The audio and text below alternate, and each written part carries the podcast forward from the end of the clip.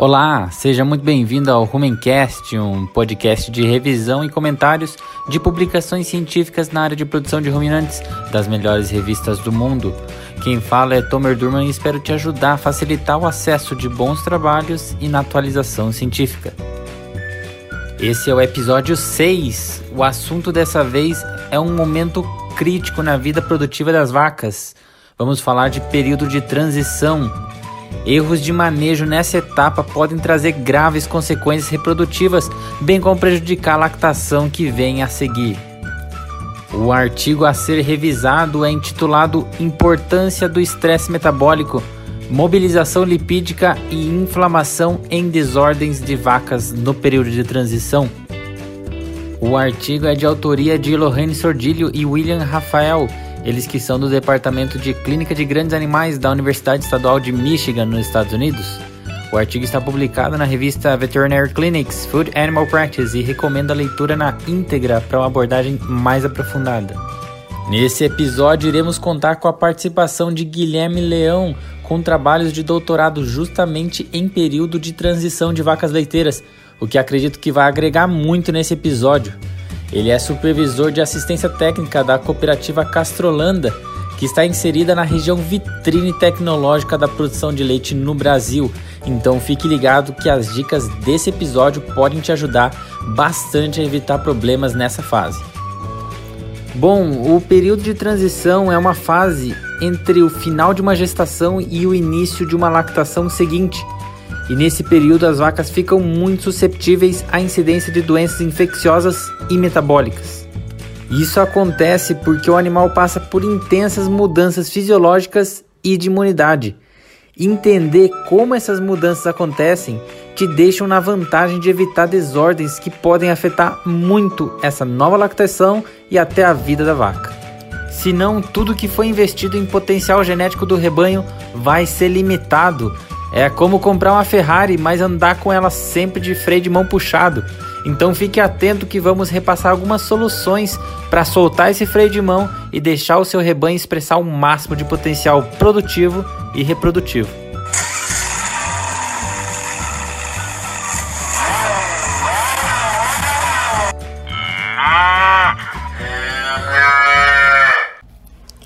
Bom, então os autores comentam sobre as, as adaptações fisiológicas da vaca no período de transição.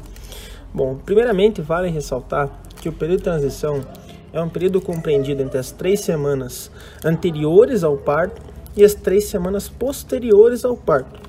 E é neste período que basicamente ocorrem mudanças é, bastante intensas no animal, principalmente de origem metabólica e imunológica.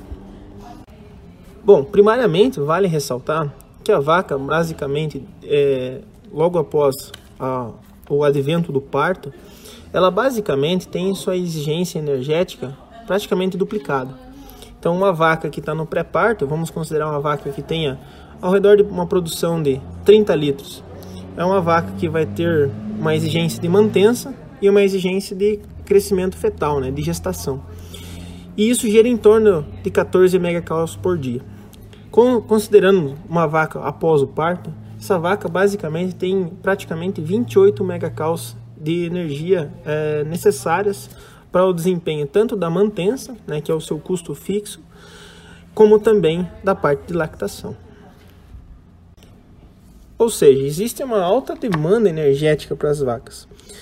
E outro ponto importante é que o organismo também, através de mecanismos homoeréticos, ele acaba é, destinando o aporte de glicose basicamente para a glândula mamária, né, para a formação de lactose e, consequentemente, produção de leite. Com isso, os tecidos ficam menos responsivos à insulina e, consequentemente, à captação dessa glicose. E com isso, ocorre o processo que a gente considera como lipomobilização. Ou seja, os animais, durante esse processo, né, que a demanda de energética é alta, e outro ponto importante, que o consumo de matéria seca no período também é baixa, a gente considera como balanço energético negativo. Com a baixa captação de glicose e, consequentemente, os baixos níveis de insulina, somados também ao processo de resistência à insulina, a gente tem uma, uma estimulação de lipases sensíveis ao, hormônio. E com isso, gera lipólise, que por consequência, os triglicerídeos alocados nos adipócitos acabam, por sua vez, sendo quebrados. E essa, é, esses ácidos graxos que vão ser inseridos no plasma, também chamados de ácido graxo livre ou, ou NIFA, eles acabam sendo também uma fonte de energia para o organismo, que eles começam sendo carreados pela albumina, chegam no tecido hepático, ou seja, no fígado, e ali, através de um processo de dissociação e entrada na mitocôndria, principalmente pela CPT1, ocorre a oxidação. Vale ressaltar que uh, na vaca, uh, essa, esse NIFA que chega no fígado, ele pode ter três grandes caminhos. O primeiro é essa oxidação completa, que no animal ruminante, geralmente, na vaca especificamente, ela acaba sendo limitada. No segundo momento, ela pode ser também por um processo de oxidação que a gente chama de incompleta, formar o beta-hidroxibutirato, que seria um corpo cetônico. E um terceiro ponto seria a reesterificação e a formação de triglicerídeos, que podem ser exportados para o plasma através de VLDL, que é uma lipoproteína de muito baixa densidade.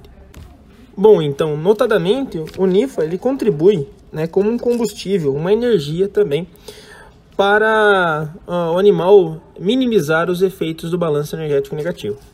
Todavia, é importante ressaltar que o excesso desse NIFA no, organismo, e até os autores consideram isso como um valor específico, que seria valores acima de 0,57 mil equivalentes por litro, esse valor indica que existe uma correlação positiva com a incidência de doenças.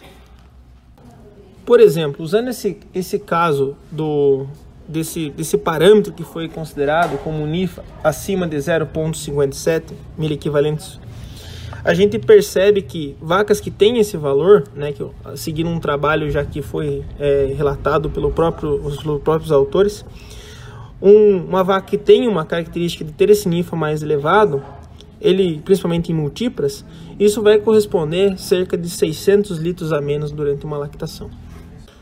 O NIFA também é importante ressaltar que quando ele estiver em excesso, ele também prejudica alguns, alguns processos que devem ser feitos para o fígado, como por exemplo a gliconeogênese. Então você acaba atrapalhando a formação, a síntese de glicose e consequentemente você tira mais uma moeda energética do animal.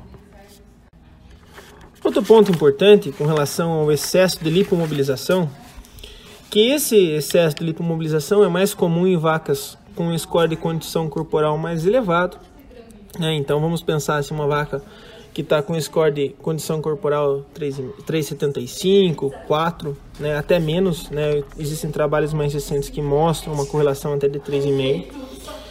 Mas pensando nesses animais mais obesos, né, esse excesso de NIFA acaba também provocando uma expressão maior em citocinas pró-inflamatórias, como por exemplo o fator necrose tumoral alfa, o que consequentemente gera um estado ou uma intensificação no estado inflamatório dos animais.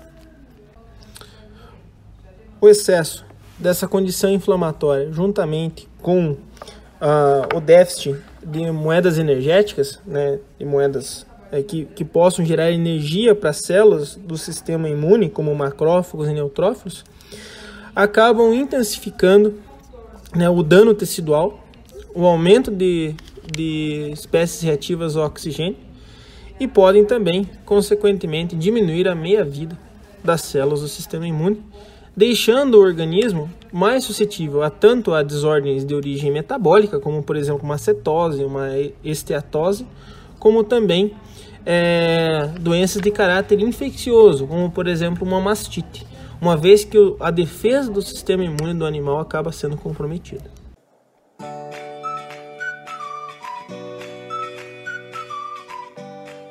Você está ouvindo o Rumencast, o podcast pioneiro em revisão científica de ruminantes. O período de transição envolve uma grande mobilização de gordura do animal para aportar as exigências energéticas a todo custo. mas essa mobilização adiposa predispõe a vaca a desordens infecciosas, como a mastite e metrite, bem como desordens metabólicas como fígado gorduroso e cetose. E é uma triste coincidência para a vaca esse ser um período que a imunidade dela vai lá para baixo e os riscos de estresse metabólico vão para as alturas. Quando uma bactéria tenta causar uma infecção na vaca, o primeiro mecanismo de defesa é uma resposta de inflamação, que acontece na tentativa de barrar o estabelecimento das bactérias invasoras. Já está aí uma boa dica de mantê-las em um ambiente sem grandes desafios ambientais não adianta colocar a vaca pré-parto no pior piquete da propriedade, afundada em barro e esterco, e querer que ela não contraia infecções nesse período. Assim que a imunidade da vaca começar a cair, as bactérias do ambiente vão fazer a festa. Caso haja invasão de patógenos, o corpo manda mediadores de inflamação que tentam agir localmente, aumentando o fluxo de sangue no local para levar mais células de defesa, como neutrófilos e macrófagos, para perto do possível ataque. Os mediadores de inflamação também tentam interferir no restante do corpo, então algumas proteínas saem do fígado, dando sinais para o corpo todo. Para efeitos como aumento da temperatura do corpo, que serve para a bactéria não ficar confortável para a reprodução, aumentos dos batimentos cardíacos, que serve para mandar mais componentes para o local de maneira mais rápida, e diminuição do consumo alimentar, que serve para a energia gasta no organismo se concentrar em eliminar a bactéria invasora, sem ter que gastar energia para a digestão. Enquanto não houver controle da infecção, o freio de mão do consumo fica puxado e adivinha, a exigência por energia continua alta. Ela tem o leite para produzir e sim, ela vai tirar da gordura do próprio corpo para atender a exigência de energia. E enquanto o problema da infecção não se resolva, não adianta colocar a melhor das dietas, a vaca não vai comer tudo e vai tirar da gordura do corpo para atender ao que ela precisa. Quando a infecção é controlada, os mediadores de inflamação, como o TNF-alfa, interleucina 1 e 6, param de ser secretados e o freio de mão do consumo é liberado e a vaca volta a comer. Um exemplo de problema que pode ocorrer é uma exposição de bactérias no úbere, como Staphylococcus aureus ou Streptococcus uberis, no período de transição. Se a imunidade estiver baixa, o dano no tecido mamário vai ser intenso, a multiplicação vai ser grande e provável que tenha bastante dor de cabeça durante a lactação toda. Então, uma baita estratégia logo de cara para não deixar isso acontecer é fazer de tudo para evitar processos inflamatórios no animal através da imunonutrição, que vamos falar mais adiante, e deixar as vacas num ambiente com menor desafio ambiental. Acredite, fazer com que a vaca consuma muita gordura corporal no início da lactação aumenta bastante os custos de produção principalmente porque quando esse período passa, boa parte da comida que você coloca no coxo não vai para a produção de leite, e sim para recuperar a deposição de gordura que foi recrutada. Se a mobilização de gordura não é tão intensa, toda a energia do consumo vai direto para a produção e a vaca consegue atingir picos bem maiores. E todo mundo sabe que uma lactação é muito influenciada pelo início dela, Fazer uma vaca expressar todo o potencial no início vai te garantir muito mais leite na lactação toda.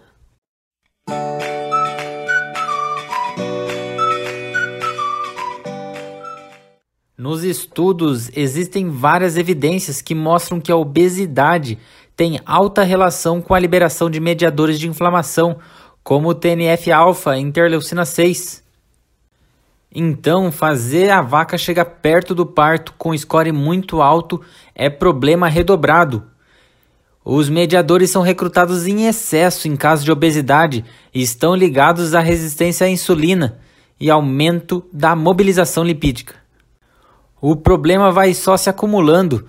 Se a vaca chega perto do parto obesa e ainda tem um balanço energético negativo intenso, a chance de uma desordem metabólica é imensa. Ter um lote de DEL alto com animais mais avançados na lactação pode te ajudar e muito para controlar o peso desses animais. Os autores trazem na sequência estudos que mostram ligações entre as doenças. De fato, quando a imunidade cai, se não tem suporte nutricional e o consumo abaixa, é problema em cima de problema. Por exemplo, estudos mostram que ter uma retenção de placenta está altamente ligado com a incidência de mastite, e dificilmente essas doenças vão caminhar separadas no pós-parto. Caso a imunidade esteja muito baixa, evitar um problema te ajuda a evitar o outro. Outro exemplo é o de vacas com cetose terem duas vezes mais chances de desenvolver mastite do que animais saudáveis. Então, para quem está querendo resolver o problema de mastite e foca só na sala de ordenha, talvez seja a hora de rever o manejo do período de transição para fazer as chances de mastite caírem até pela metade. Um fato é certo: a vaca vai depositar toda a energia em colocar o maior número possível de anticorpos no colostro. Para ela, a cria é mais importante que tudo, nem que sua imunidade despenque nesse momento. Mãe é mãe, né? Mas podemos sim fazer com que, mesmo nesse período, a imunidade continue em alta e a resposta está na imunonutrição, uma estratégia que vai promover a imunidade por elementos da dieta que ativam enzimas e funções imunológicas, como o selênio, cobre, cromo e o zinco orgânico. Quando presentes na dieta na forma orgânica, a absorção é máxima, mesmo em baixos índices de consumo e os animais vão ter níveis satisfatórios no organismo. A Altec desenvolveu formas desses elementos de imunonutrição na linha Bioplex e colocar eles na dieta pré-parto vai fazer seus gastos clínicos despencarem no pós-parto. Um monte de doenças que iriam te fazer gastar um monte simplesmente vão deixar de acontecer, como aconteceriam sem suporte nenhum ou usando inorgânicos de baixa absorção.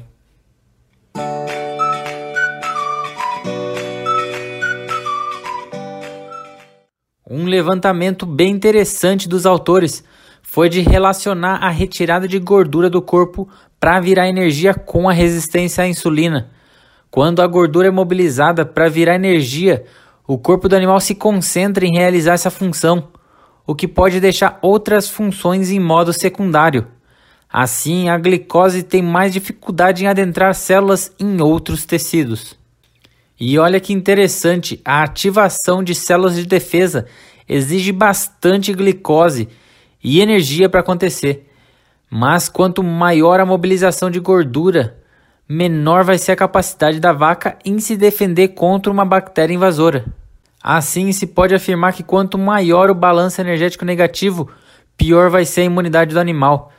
Ou seja, durante a mobilização de gordura, a ativação da inflamação é maior e a ativação de defesa antimicrobiana é pior. É, para vaca é só desvantagem. Sem contar que a produção de leite e processos inflamatórios competem por energia no animal. E entre produzir leite e ativar a inflamação, a vaca vai optar por ativar a inflamação. E com a produção em segundo plano, aí temos um início de lactação já com o freio de mão puxado, e como um carro, não adianta colocar o melhor combustível e pisar fundo no acelerador. Se o freio de mão está puxado, o máximo que vai conseguir é patinar bastante e mandar ele direto para o mecânico caso o problema persistir. Na sequência, os autores dão algumas dicas de manejo nutricional que podem melhorar as respostas inflamatórias e ativar a imunidade, como inclusão de ácidos graxos como ômega 3 e ômega 6, o ômega 6 pode ser encontrado na soja, por exemplo, mas deve ser incluído com cuidado. Alguns microrganismos do rumen não gostam muito dessa gordura. Já o ômega 3 está presente em grãos como o da linhaça. E outra sugestão é intensificar o controle a doenças por programas de vacinação, assim fazer com que o desafio ambiental seja mais fácil de ser encarado num momento tão delicado.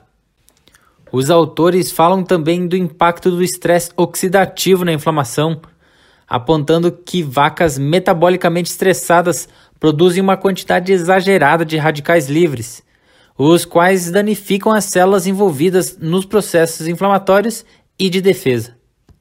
Quando você adiciona elementos antioxidantes na dieta, o efeito negativo desse estresse é bloqueado e a imunidade sobe bastante. Exemplos de antioxidantes são as vitaminas E, A e C. Já os minerais com potencial antioxidante são o cobre, zinco, manganês, que irão ativar o sistema enzimático superóxido dismutase, e o selênio, que vai ativar a glutationa peroxidase. Garanta esses elementos na dieta e reduz os problemas com estresse oxidativo. E como é difícil dosar cada um desses elementos em separado, a Altec preparou o Milk Sac X, uma solução conjunta com esses minerais que seguram o estresse oxidativo e em conjunto com diversas outras tecnologias para dar proteção extra para as vacas, bloqueando os limitantes de produtividade. Os estudos desse trabalho mostram uma forte correlação entre o estresse oxidativo e a dificuldade de conter uma infecção e tomar ações inflamatórias para sinalizar o corpo. Ou seja, se o estresse oxidativo estiver alto, uma infecção pode estar lá comendo solta, como numa mastite ou metrite, e o sistema da vaca não vai ter nem percebido e só vai tomar ações quando a infecção já estiver bem avançada e o dano bem grave. Então, controle de estresse oxidativo é um grande passo para aumentar a imunidade da vaca durante o período de transição, assim como durante toda a lactação.